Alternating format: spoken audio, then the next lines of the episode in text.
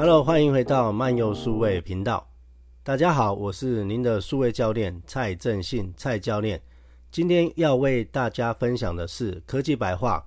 如果您想要看完整的影片的话，请到我的 YouTube 漫游数位的频道。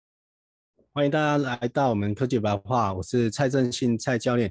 啊，今天要跟大家分享就是高级档案的管理技巧，啊，专门治好你的没有效率哦。好，这是我的简单介绍。然后蔡教练的教学模式一对一，还有小班制苹果总裁班线上课程，你的 Evernote 你的 VR 工作数，还有企业内部培训。然后蔡教练的上课的范围有苹果教学、各种笔记的教学，还有云端服务的教学。那这个是蔡教练的呃数位历程啊，这是目标设定。今天总共会分成六个部分，这一次把它会整合在我们只要跟档案管理有关，都把它整理在这一次的这一这一集里面。那我们第一部分会跟大家谈到的是呃档案管理的五大痛点，然后第二个部分跟大家分享是备份二二一原则。好，第三部分要跟大家分享碎片化的资讯的部分怎么去做处理。那第四点就会跟大家讲说，那如何有效的处理信息。那第五部分就会跟大家分享有三个好用的云端服务。那第六点就是呃分类分成五个阶段，让大家来分享一下说，让让大家把呃你头很痛的问题，把它透过这个分类把它呃做有效的管理。好，这个都是。跟大家一起一直一直以来就是跟大家分享，呃，蔡教练的工作与生活管理系统，啊、这里有分之前有提过的，就是生活管理，好，知识生产资料库、时间管理、数位花园，好，这这一次把备份跟档案管理一起讲在这一集里面。好，来到第一个部分，档案管理的五大痛点是什么呢？哦，大家跟。看完之后应该会很有感哦。第一个痛点一就是你在找文件啊、找档案的时候，花费的时间非常的长。呃，这个这个真的应该相信很多人都会痛很痛苦啊。你在跟客户啊、跟谁啊，就是找资料的时候，到底资料在哪里？文字在哪里？档案在哪里？真的会非常花时间。痛点二就是不确定找到文件是不是最新的版本。那第三个痛点呢，就是没办法承担安全问题或失去。那个文件的控制哦，版本的控制。第四个的痛点哦，在企业辅导里面很常遇到，就是组织非常混乱了，没有人知道这个项目这些文件到底在哪里。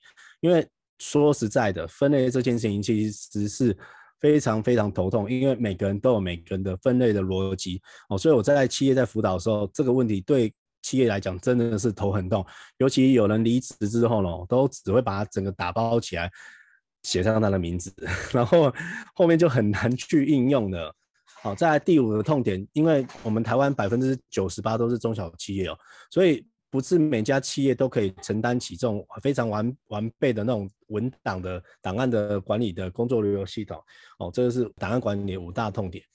接下来跟大家讲到是备份的部分哦，因为这是蔡教练每天都在教学生哦，常常遇到就是像今天又有一个朋友就是来问我说他的硬碟挂掉了，所以备份这件事情，这是再怎么强调都不为过。那今天跟大家分享是备份二二一原则，三月三十一号是世界备份日，那在世界备份日里面有提到是叫做备份三二一原则。那三二一原则是什么呢？第一个就是至少要备份三份，然后呢，要使用两种不同的形式。第三部分就是其中有一份备份是放在不同的地方，异地备份的概念，这叫做备份三二一原则。因为我的学生其实都是年纪都很大的，所以你要叫他备到三份，其实这件事情非常不容易。像我昨天去学生家里面，我帮他已经有备份到外接硬碟，备份到云端。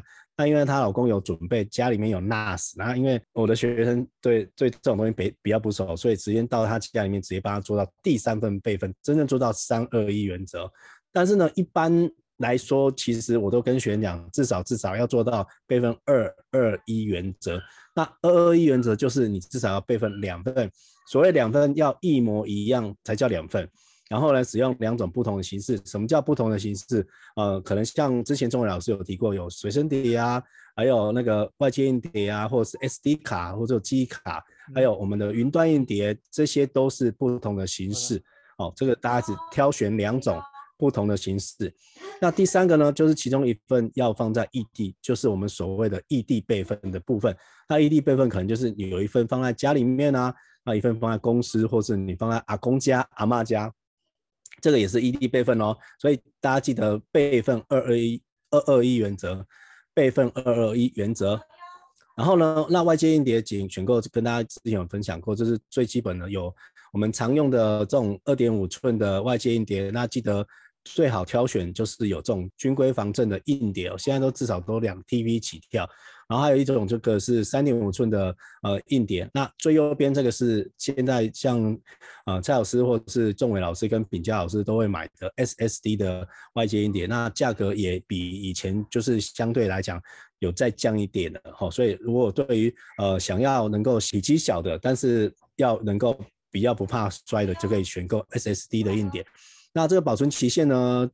尽量都在那个硬碟上面都会写，大概通常都是三年左右。呃，硬碟不要放太久，因为我像我今天早上听到我的那个朋友，他的硬碟就已经超过五年了，所以这个是很危险的一件事情。所以记得你的硬碟如果超过三年以上，记得要再去买新的硬碟哦。硬碟虽然呃几年换一次哦，真的这种钱小钱不要省，不然你会花大钱，甚至你会花大钱也救不回来这些资料哦。所以。再次强调，没事多备份，多备份没事，真的跟大家多强。每次我跟学员讲了一百遍、一千遍，蔡教练这边还是会跟大家讲，强调备份的重要性，因为我已经看过太多太多惨痛的案例了。刚刚有提到另外一种硬碟的形式，就会有像左边的这个云端硬碟，那右边的 NAS，NAS 的硬碟哦，左边的云端硬碟包含我们比较熟悉的就是像 Google 的云端硬碟啊。像 Dropbox 或者是 Box 或者是各种各种的放在网络上的云端硬碟，那这是一般我们会选用的部分。那是然后如果像你的需求是你的资料比较多或档案比较大的的朋友们，或者是你一些影音工作者，真的真的一定要选右边的 NAS。那有两倍，两倍就是两个槽可以放两颗硬碟或四颗。八颗甚至十六颗哦，这个 NAS 硬碟，这个成本会比较高，但是它的保护力啊，然后你是私有的云，然后你可以外在外面也可以读取得到，而且它的自动还原的能力也非常强哈，所以呃，你的资料如果非常大，尤其是像很多现在自媒体 YouTube 啊这些，嗯，影音制作这个档案，像我们仲伟老师跟炳佳老师他们的档案都非常非常大哦，所以你你如果跟仲伟老师跟秉秉佳老师一样，就是有这种。档案很大很多的，一定要选择右边的 NAS 的部分哦。好，再来进到我们第三部分，碎片化的资讯。关于碎片化的资讯，我跟大家讲有三个部分。第一个就是海量，现在资讯真是量非常非常恐怖，每天像那个海一样，每天讯息都一直一直来，一直来，一直来。然后第二个就是碎片化，真的就是。这边一片，那边一片，其实都一直来，一直来。你从早到晚，你会来自于眼睛看得到的，然后耳朵听到的，然后呃别人讲的，然后报纸上的，或新闻上，或手机上，你的你各种的软体，包含你的 Line 啊，各种都是来自破破碎。还有多端也是刚提到的，就是你有手机啊、电视啊，现在的电视都智慧型电视，你也可以看你 YouTube、Netflix 很多很多的新闻哦，各种的东西。哦，这是海量的部分，然后碎片化跟大家可以讲到，这是之前跟在中国大陆收集到那种社会化的媒体 （social media），这是中国的一部分，而且这是很多年前的东西，我相信只会更多，然后不会更少。然后多屏就是有手机啊，有平板啊，电脑，甚至还有电视，非常非常多的那个不同的屏幕哦，很多荧幕是大家出现在我们的眼前的哈、哦，这是多端的部分。那这边有一个简单跟大家讲一下，因为分类真的有很多种，呃，今天这一堂课你其中去挑选适合你的方式去使用就好了。那今天要介绍第一个档案管理原则，就是第一个，你的资料夹不要超过三层，不要超过三层。呃，我们去回想一下，我们去过的一些网站，你有发现它的选单有超过三层吗？应该不太会哦。那因为为什么？因为超过三成你就找不到了哦。所以虽然我们电脑里面，不管是你是苹果电脑，或是 PC Windows 电脑，甚至你是云端硬碟，你超过三成真的不容易找得到。那尤其是你的这些资料不是你一个人用的时候，更要遵守一下这个原则。虽然在电脑里面是没有限制你放几层，你上面放到十八层都没有人限制你，但是跟跟大家讲一下，才要跟大家大家提醒这件事情就是。可以把这个规则把它定在你的档案管理原则里面，一定对你有未来在管理上会有很大的好处。那资料夹可以先学会这一招，就是分成三类。因为过往很多人在分类的时候啊，不建议的是档案的类型去分，因为像很多在 Windows 电脑或苹果电脑，它都会有一些用类型档案类型区分，比如说它会有个图片，所以你都会把你认为的图片都往里面放。然后你放文件，可能 Word、Excel、PowerPoint 都往里面放。然后如果是影片，你就把你影片都往那个资料夹放。但是呢，你会发现这个会有很大问题。假设你有一个你的公司资料，你你你的影片放在影片里面，照片放在照片里面，然后文件放在文件里面，你到时候找的时候，你真的很难找。所以现在跟大家分享，就是不要再用档案类型去分类，你可以用主题去分类，只要跟这个。主题有关，比如说公司的哦，某某社团的，或者是你自己兴趣的，把它放在一个资料夹里面。哦，那这是一种方式。那现在跟大家讲分分享另外一方，就是你把它分成，它是会有像流水线一样。哦，这个跟大家分享，第一个就是这个是第一个就是行动中哦，另一个大的资料夹叫行动中。你现在正在走的专案，哦，在进行中的，就把它行动中的，就把它放到这个行动中这个资料大资料夹里面，一定有很多跟你自己工作相关的，这就是你会去调用的资料库，你就可以放在这个资料库大的最大的资料夹里面，就跟它里面，当然你可以依照你的各种的需求再去做分类。然后呢，像刚刚上面那个行动中。那行动中，假设你现在有五个专案，五个专案一定有会时间到或截止日之前，就最后一定会完成。那记得就把它移动到最下面的已完成的部分。这是一个简单的一个分类管理的原则哦。那分分享给大家，就是呃，如果你对分类完全没有概念的朋友们，那你可以先试用这一部分。那后面还有哦，哦，这是第一个档案管理原则。在第四部分，如如何有效的处理讯息。哦，那这边的话就是东西很多，那我们简单讲一下，快速讲。哦，第一个就会来来到我们的资料收集的部分。哈，收集部分还有讯息深加工。我们先到讯息，像现在来源真的非常非常多，有像有手机啊，有电脑啊，日常沟通啊，书籍。虽然很多人不看书了，但是书籍还是一样出，杂志一样一样出，但。现现在不只是纸质的，还有一些像电子书啊、杂志上面也都网网络上去发布，还有其他的像电视啊、媒体啊、游戏啊什么什么等等。现在讯息来源非常非常多哦。那像我们这个在教练这边推荐的工具，我当然第一首推一定是用 Evernote。从二零零八年用到现在，蔡教练用 Evernote 已经十四年了。哦，最近我又看到又有新的笔记工具出现的哈。但是呢，是呢，我这边还是先让大家把老牌的 Evernote 把它学会起来，因为你把一个老牌的 Evernote 把它学会之后，未来你即便遇到再有更新的笔记工具，哦，像蔡教练讲的双链笔记，甚至一些其他，未来一定还会出现更多笔记。如果你你最基本的这种老牌的笔记你都不会用的话，你去用那些新型的笔记，你怎么可能会用呢？这个这是一定会遇到障碍的，所以蛮推荐大家，如果对于数位笔记都还没有概念的朋友的话，先把这个 Evernote 下载，然后用 Google 的账号登录，然后去把它去使用起来。那为什么要用 Evernote 呢？第一个，它是持续安全性，刚刚有提到。蔡教练用 Evernote 已经超过十四年了哦，十四年小孩都已经上国中了哦，然后全平台的软体哦，它是包含 Windows 电脑、苹果电脑、iPhone 啊、Android 系统非常非常多，包含网页版全部都有。然后它可以很轻松把你的网页把它复制到 Evernote 里面，然后纸质的部分当然也可以把它拍照储存起来。在教练的这边来讲的话，在某一段时间的时候，Evernote 是我的知识管理的核心，它还可以做什么呢？它可以汇总各种的讯息来源，那也是个人的知识管理的中心，然后可以把你这些讯息把它加工并且应用的部分，高级的搜寻的功能。在下一个主题叫做深讯息的深加工，这个在我们学习，呃，因为蔡教练是终身学习者哦，一直在学习很多东西，然后我也教很多东西，让学生可以学到更多东西。我们在学习的过程中有一个很重要的事情就是。我们学的东西，如果都是新的话，其实是很难去把它变成脑袋里面的东西的。那有一个这句话非常重要，就是如何将旧知识跟新讯息、新的知识把它连接起来，我们就把它串联起来。因为如果旧的你都不用，然后一直学新的，你也会学不起来。所以怎么样把它做连接呢？第一个就是一些很有一些可以操作的一些文章，记得用。深加工，什么叫深加工？意思就是你去把它行动起来，就是不要只是看而已，看是没有用。我们不要去看书，不要只是阅读而已，因为你如果只是看没有用，因为脑袋不会记住。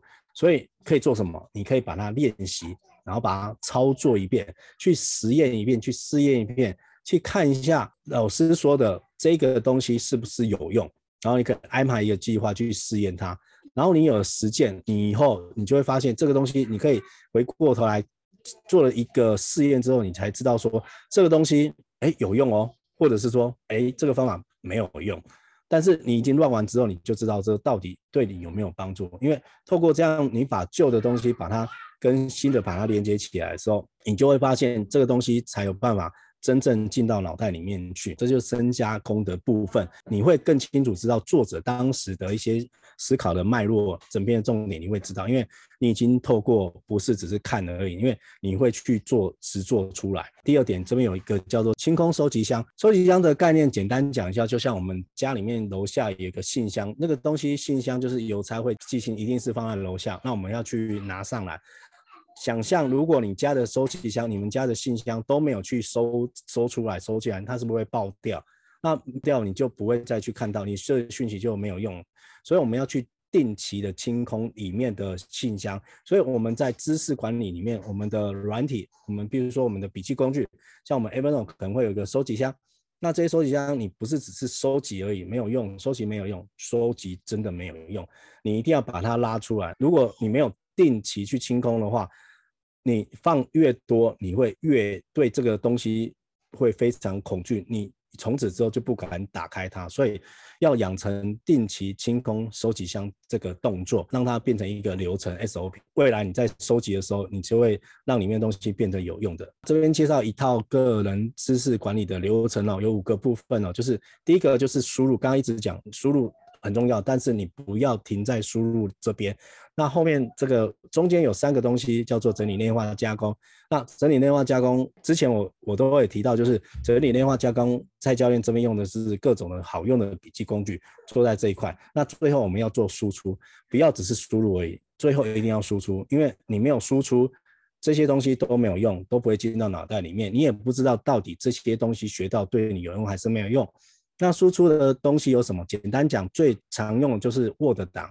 然后可能你会输出一份那个你的一些那个报价啊，或者是那个一些主题的部分哦，给客户的企划书之类，然后或者是 Excel 一个报表，像我们这位老师 Excel 非常强，所以输出一个报表，然后给客户看，很多人能分析报表出来，或一些行动计划之类的。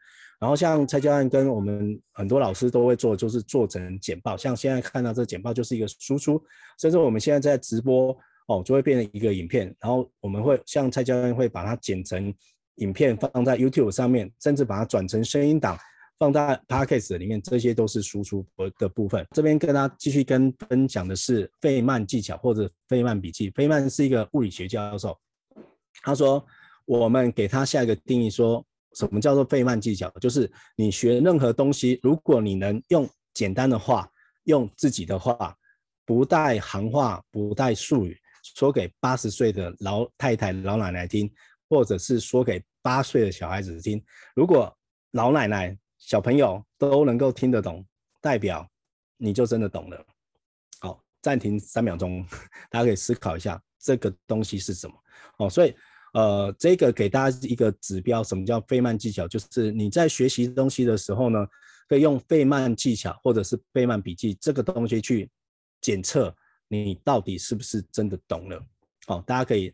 嗯，这个画面可以，如果第一次听过的朋友的话，可能不是那么熟的话，可以截图下来，然后去理解一下，甚至你去实测一下这个费费曼技巧、费曼笔记到底有没有用。好，那蔡教练测试过，真的有用，因为蔡教练每天都在教学。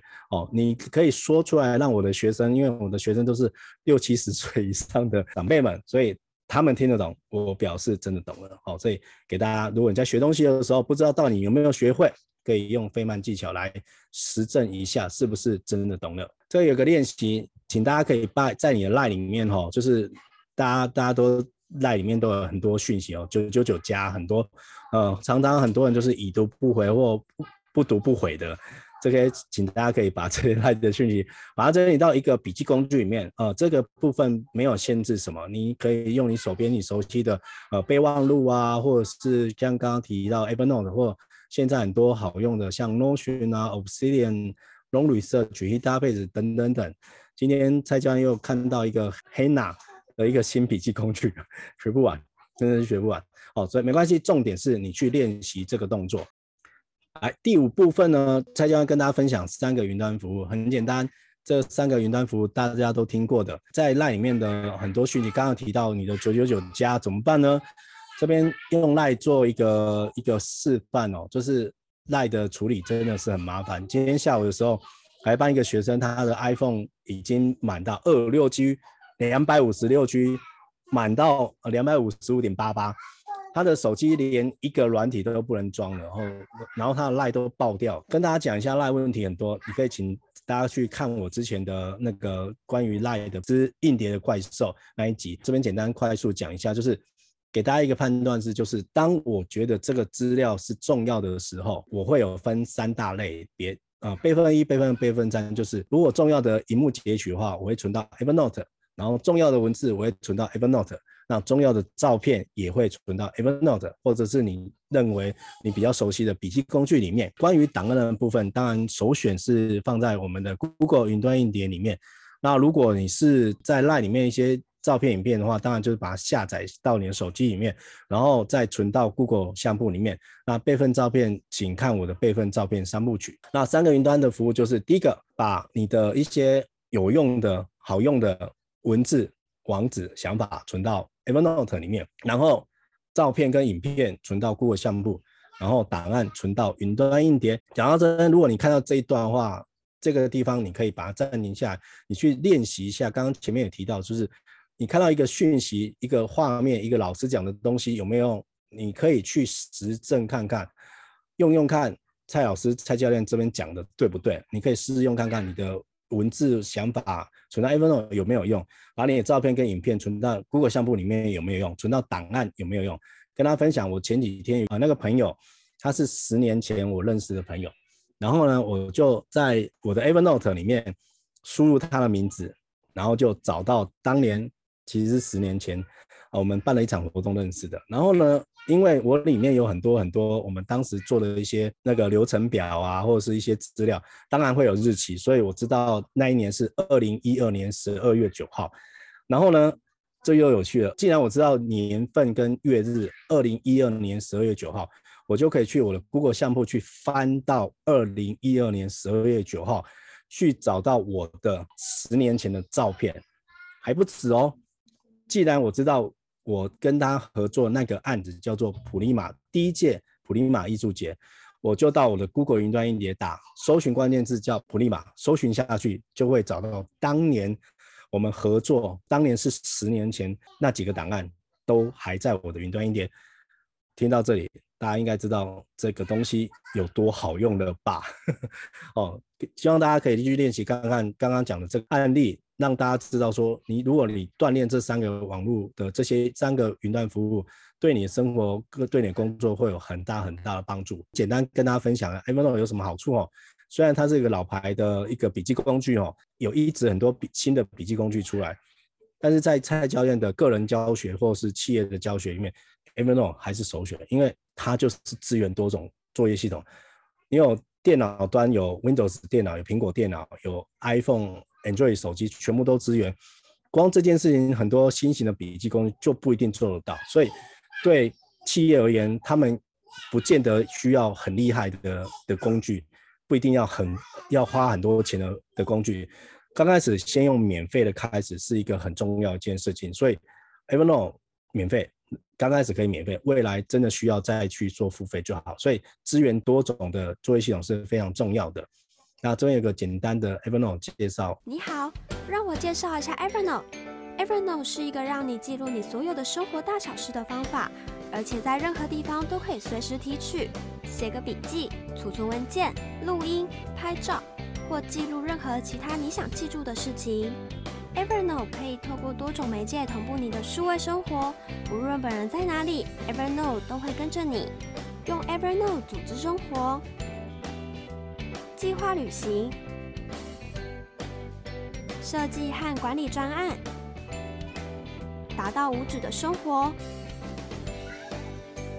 记住重要瞬间，总是能搜寻到你需要的资料。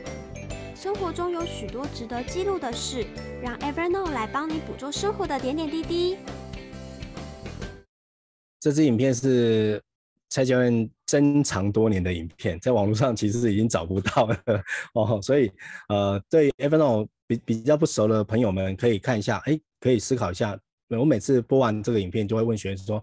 你在这个影片看到了什么？那简单跟大家分享一下，就是很简单。第一个就是刚刚提到的跨平台、跨不同的系统，然后它就是无纸化，然后很厉害，它可以记录你的点点滴滴，然后你的计划旅行啊，然后你的待办事项啊，甚至它它可以搜寻照片上面的文字，这个是非常非常厉害的功能。再跟大家简单讲一下如何使用 Evernote，其实就四个动作而已：写下、收集、整理跟输出。如果没有写下来，不好意思，后面这些东西都跟你无关了。所以蔡教练一直跟跟学生讲，你一定要把它写下来。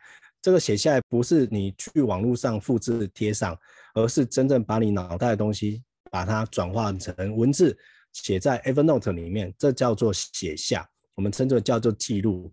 那写下来没有用哦，写下来只是一个一个。一个暂存的文字而已，所以你要去把它，你可能还是会去收集很多网络上的资料啊、文字啊、图片相关档案，然后你透过一些整理、内化、加工，然后最后就是要输出，所以这个流程就会不断的讲这个动作，跟前面讲的个人知识管理是同一套的方法。所以 Evernote 它不是只是一个笔记工具，不是只是写而已，写没有用。一定要输出，以终为始，一定要把东西写出来。因为你有东西写出来，你就会知道这个东西、这个这个程式、这个软体对你是有用，你就会一直用。那一直用，你会产生一个结果，好的结果，你就会不断的去练习，就会产生这个习惯，你会更加好用。甚至未来刚刚也提到。你有学到更多不同的接触到不同的笔记工具的时候，一样可以适用这一套哦。讯息的整理管理的流程就是一样，收集、整理、加工、输出。Evernote 里面就是专注在真正重要事务上，从你的专案管理啊，你的个人事务，任何的事情都可以轻松的管理。不管你是笔记啊、工具、语音啊，或者是照片等等不同形式，都可以把这些你的点子啊、这些灵感把它捕捉到 Evernote 里面。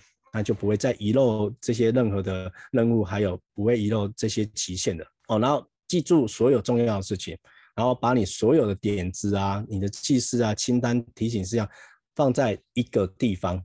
这个重点是一个地方，因为如果你放了两个或三个以上，你可能就找不到。所以在 Evernote 这个笔记工具里面，最重要就是它是一个单一的资料库。然后你不管你在哪里，随时随地可以保持井然有序。所以不管你用任何装置去做你这些计划，去做记录、管理你的专案，当然它很厉害，它就算离线可以照常使用。如果刚刚有提到我在帮客户在做笔记工具导入的时候呢，从个人到团队协同合作，Evernote 都是首选的的工具，因为它真的可以做到这些很厉害的东西，可以轻松管理你的专案。不管什么截止日啊、客户管理啊，像我的人脉管理都是放在 Evernote 里面，包括你的会议啊、记录啊，然后会议的推进啊，都可以在 Evernote 上做到哦。这个是呃之前蔡教练的一套系统，就是用 Evernote 当做云端系统核心，透过整合其他外面这一圈协力厂商，让这一套云端管理系统可以发挥功效，更有效率的去执行各种你的任务，还有你的项目。这些外围的厂商。就包含会有像现 Google 日历啊、提醒事项、Google 相簿、Google 云端音碟、Google 的 Gmail，还有一些心智图，像这个是幕布等等等，都是协力厂商。看到这一段的时候，你可以把它暂停下来，然后做一个练习。你可以把你的脑袋一些想法，或者是常常在网络上看到一些网址，还有一些想法，可以存到你的 Evernote 里面哦。好，练习完就可以进到下一步喽。接下来要讲的是备份照片三部曲的部分。简单讲，因为这一集完整版是请到我的 Podcast 漫游数位第二十四集里面，会有备份照片三部曲，还有 Google 相簿 APP 的导览。快速讲一下备份照片三部曲，这个是我从二零一七年讲到现在，还在一直用，因为很好用，学生也非常满意。学会之后，你的手机就不用买什么。五一二 G 买什么一 T 的哈？因为今天我把一个学生劝退，他的 iPhone 十四 Pro Max 本来是定一 TB 的哦，他听完之后，他我就帮他说，那个跟这个学员讲说，你买到最多买到五一二 G 就好，当场帮他省了七千块下来。你只要学会这个备份照片三部曲的话，你就会完整哦。所以第一个部分就是备份到 Google 相簿，第二个部分就是备份到外接硬碟。第三点，当你做到第一部分跟第二部分的时候，你就可以把手机里面的照片还有影片全部删除，不用怀疑，因为这个已经符合前面提到备份二二一原则。二是有两份备份，一个 Google 相簿一份，第二个是你外接硬碟一份，而且这两个是不同形式的，第一个是外接硬碟，还有第二个是你的云端部分，两个形式，而且它也符合最后。二二一原则一，有一个是放在异地，一个外接硬碟在自己这边，Google 项目在我们的云端，所以不用担心，不用怀疑，已经做好备份二二一原则的时候，你就可以勇敢做到第三步，把手机里面所有照片里面删掉。那记得这是一个循环，一二三，一个时段可能一个礼拜或一个月就要做一次哦，不然等到今天我讲的那个学生，他的手机已经占满他的硬碟哦，就是。连开机都有问题哦，他后来装了软体一直闪退，一直卡在那边哦，千万不要走到这一段。你一段时间做好备份照片这个习惯，你就会很好用。Google 相簿现在已经没有免费了哈，那完整版可以去看那个第十二集 Google 相簿不再提供无限空间的六个解决方案哦。这边，然后然后下面还会有那个 Google 相簿的导览，简单讲一下，大家就是去检查你的上传大小的设定。这边其实不会叫做备份到 Google 项目，其实应该叫做复制一份，因为复制到 Google 项目上面是复制上去，它跟你的手机是切开的，它不是联动的，所以未来把你的手机的照片全部删掉的时候，你的 Google 项目的照片是一直都会在的。你只要做两件事情，拍照跟上传，那这个都是请跟着我的截图去做，一二三，记得。提醒一下，如果你是 iPhone 的使用者，请停在这个画面，不然的话，它就会暂停去上传到你的 Google 相簿了。但如果你是 Android 手机，我也做个提醒一下，不要以为你是 Google 的亲儿子哈，然后就没有去检查设定。我帮学生用使用 Android 手机的部分的朋友们，他的很多就是他有一个档案资料夹，预设都没有去打勾，所以你有很多照片其实是没有复制到你的。Google 相簿的哦，所以给两个不同系统的使用者做个提醒。备份照片三部曲的第二步就是备份到外接硬碟。嗯，因为蔡教练这边都用苹果电脑，所以以 iPhone 为一个范例。如果你是苹果电脑这十年以的那个使用者的话，不用担心，里面都有一个软体叫做影像截取，它会在其他里面 哦，所以一定会有。那如果你没有进来怎么办呢？如果没有自动打开影像截取的话，去开那个。点点点里面去选择影像截取，下次你再把手机接到电脑的时候，就会自动打开影像截取的。然后记得在外接硬碟建立一个最大资料夹，叫做备份照片，然后再在里面建立一个子资料夹，叫做呃手机型号 date 今天的日期，手机型号 date 今天的日期。哦，蔡教练，大家有看到这张截图哦？蔡教练用年份来区分哦，我请从二零一三年整理到今年二零二二年，已经快整理了十年的照片哦。好，这是在不同的硬碟里面，好，叫外接硬碟一部分。这边只要去做一二三四，输入到，然后选择下面一个其他，然后选择刚刚建立好的资料夹，然后去选择右边全全部下载，让它跑完就可以了哦。第三部分最最最最最重要的第三部分，我很多学员到这一部分都会卡关，他觉得说老师真的可以删吗？真的不用担心，刚刚前面讲过，你已经有走过两步了哦，所以一样打开那个这个影像截取，然后删除手机全部照片，勇敢按下去哦，那不要再用手机去删管理照片了，因为接电脑这件事情就很简单，你按下去，你只要可能去泡个咖啡，喝个咖啡。把它删完了，但是前提是第一次要过了，因为第一次很多人只要超过两万、三万、五万，这件事情就会非常痛苦哦。那这件事情如果你没办法做完，可能要私底下跟蔡教练约时间，因为这个处理真的是会花很多功夫。这就是备份照片三部曲：第一，备份到 Google 相簿；第二个，备份到外接硬碟；第三个，删除手机里面全部照片跟影片。Google 相簿导览，我也这边也快速导过一遍哦。为什么要 Google 相簿？因为很简单，因为在这之前我在教照片的时候，只有两件事情，第一个叫做整理，第二个叫备份。那整理这件事情，我问过学生哦，十个有九个不想整理照片，哦，那唯一那个人要整理就是蔡教练本身哦。但是就连我自己本身最近也没在整理照片，没办法被 Google 相簿养坏了，Google 相簿。不用整理也可以找得到，怎么说呢？它可以根据你的时间的排序，哦，用那个拉霸，你可以一直往下拉，可以拉到你要到哪一年就去去找到你的照片。所以刚刚有提到说，我要找到二零一二年十二月十九号的照片，只要滑就可以找得到，真的很厉害。第一个当然你要知道哪一年哪一天，那这个是 Google 相簿里面第二部分，就是搜寻里面呢，它会有。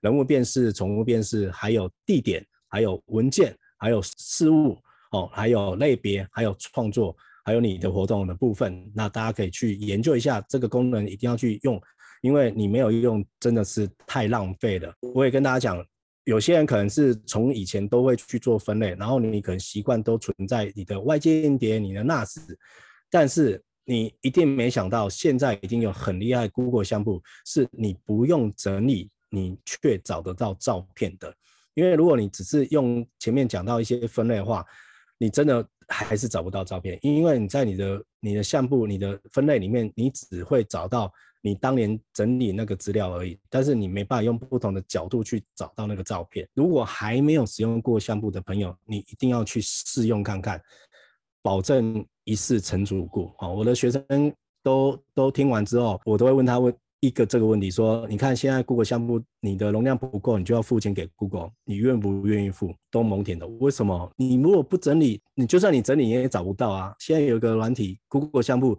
你不整理却找得到，干嘛不用？你当然乖乖付钱给他啊。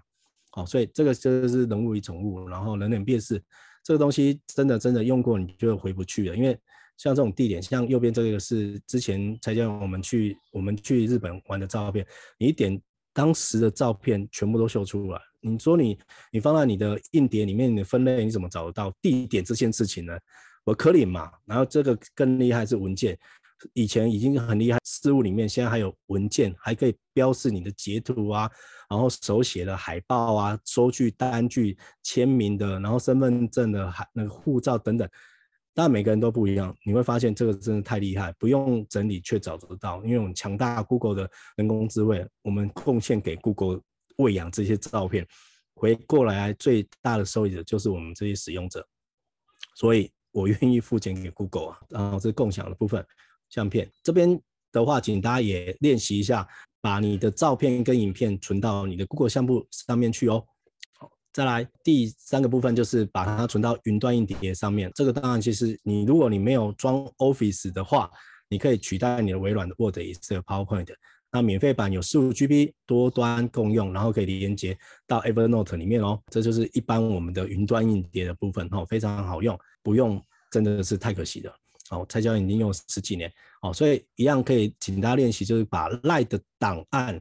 把它整理到你的云端硬碟里面去，其他部分你只要有档案都可以存放到你的 Google 云端硬碟上面哦。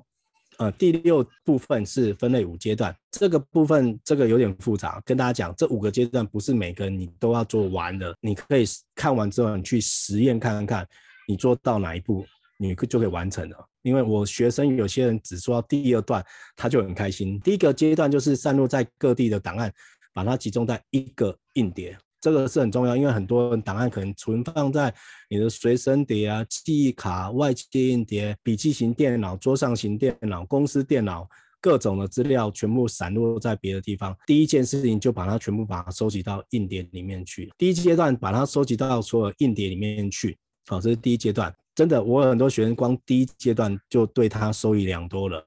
好在第二个部分可以把它分成两个大的资料夹，两个就好了，不用多。一个常用，一个不常用，就这么简单。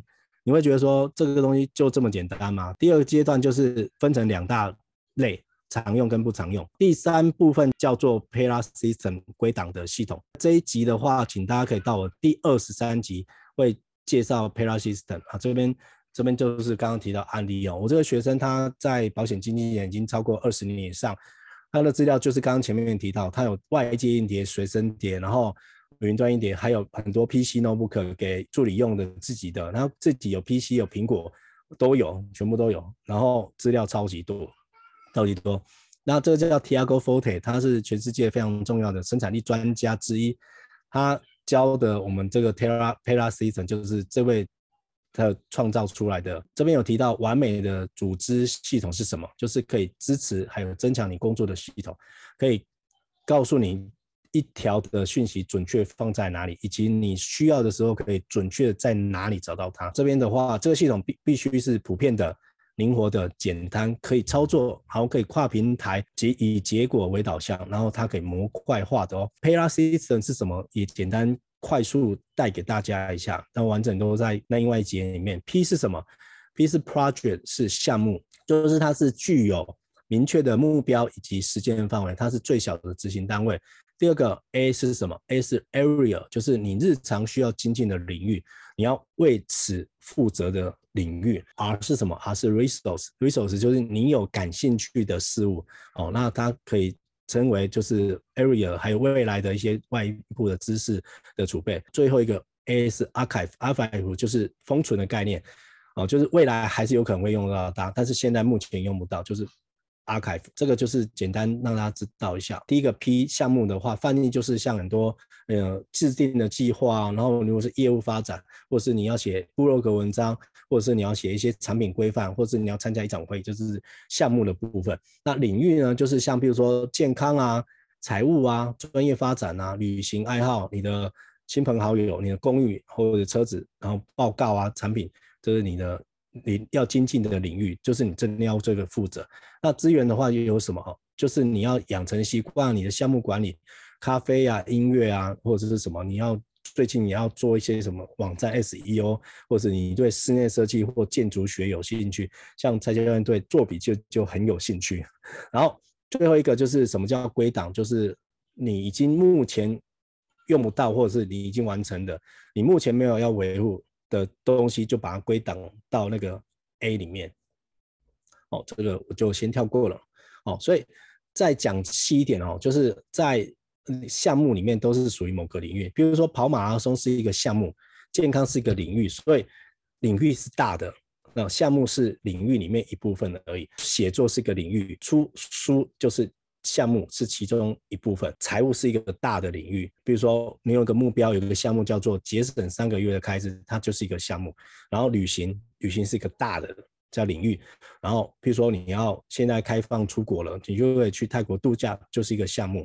好，所以刚开始的时候呢，慢慢去建立，因为这个是这个 Pelasystem，刚开始的时候可能你听不太懂，你可以练习去看看，然后再去做，再回头再来看，因为。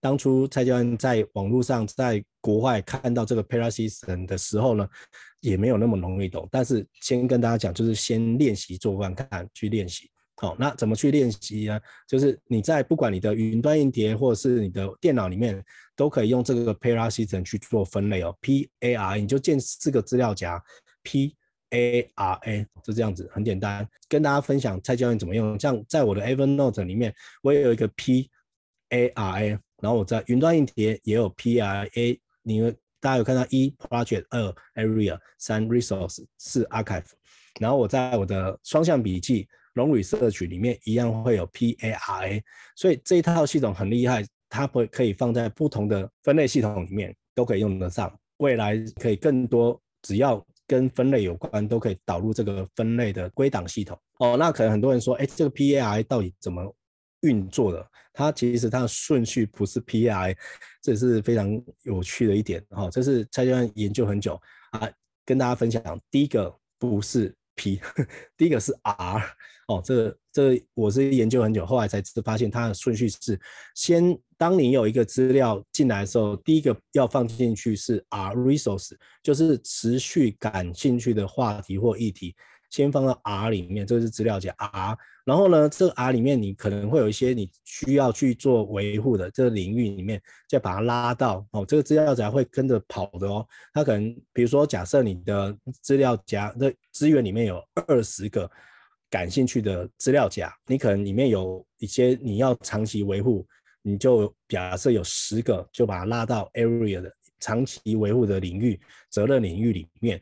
但这十个里面呢，你可能会有目前真正有截止日、会有完成日的，可能就五个，就把它拉到你的 project 项目里面。那这五个里面呢，可能最近会有一个一个去完成它。假设最近完成可能就有三个，那这三个呢就会把它拉到四 A archive 归档里面去。哦，这个顺序就是 R A P A，这个有一个流程之后，大家未来在建立 P A I 的时候，你就不会它是静止的，因为它是真正会移动的部分。所以归档系统它的顺序是 R A P A，这边强调一下，因为这个是这个系统最难的地方。但你真的运作之后，你会发现，哎，真的这样做的时候，它是可以流动，而不是像过往前面有些软体呃分类的方式，嗯，之前的分类原则可能都会是。静止的是不会流动的，这一套是会动的。结束之后，跟跟我学完这一套系统之后，这个学生他的保单啊、他的资料啊，甚至他培训的简报或上研究所的资料，都可以快速找得到。找得到才是最重要的部分。跟大家分享这五个阶段：第一个就是收集，第二个就是分类，第三个是 Parasystem 的归档系统，第四个是分类编码。等一下，这会补充这一个分类式，然后。最后一个结合，第四阶段这边有两个东西，就是维基百科唯一分类维度加上杜威十进位的图书馆的分类方法，这是蔡教练有点复杂，好，简单快速讲一下。哦，其实这个东西其实是讲到三大块，然后那我先讲中间二就好了。二蓝色部分这个主体知识库，然后这是整个 GTD 的流动，然后维基百科大家不知道有没有去过它的首页哈？大家知道维基百科首页把这个地球上的的知识分成几类吗？直接跟大家讲，分成八大类而已。八大类里面，我不要跟大家分的那么多，只要分四类就好。第一个是工作，第二个是学习，第三个是生活，第四个是兴趣爱好。哦，只要分成这四类就可以了，依照性质去分的，所以我不用分，要大家分那么多，只要四类就可以了。杜威十进位编码就是你去图书馆，你会看到每一个柜子前面都有个三码的数字，像这个是五百。那你会看到是他们上面有五一零、五二零、五三零、五四零到五九零，哦，因为这是分类十类，哦，十大类三码而已，然后每一码里面都会有十十类，所以它十进制就是一百一零一、一零二到一零九，总共有十个，所以叫十进位。这个是给大家讲，这个就是数字去编号，然后四大分类，然后工作、学习、生活、兴趣、爱好，这是教教练做的一个命名的规则。这个这是蔡教练用这个分类去把它建立起来，所以你只要把它一百当做工作，两百三码哦，就是学习，三百生活，四百兴趣爱好，这样搭配起来就是第四个阶段。第五阶段，第五阶段蔡教练进行到第五阶段，就是融合上面的 PAI 加上刚刚第四阶段的。编码把它融合在第五里面。那刚才前面讲过，你不一定要做到这一阶段，因为这个阶段应该没有很多人用到这边。但你可以试用看看，你你可以做到阶段一二三四，请大家去实验看看，你可以做到哪一个阶段，或者是你需要第几阶段就足够用，不一定要像蔡教练要做到阶段五哦。大家复习一下，第一阶段是什么？第一阶段就是把散落在各地的档案集中在一个硬碟。第二个。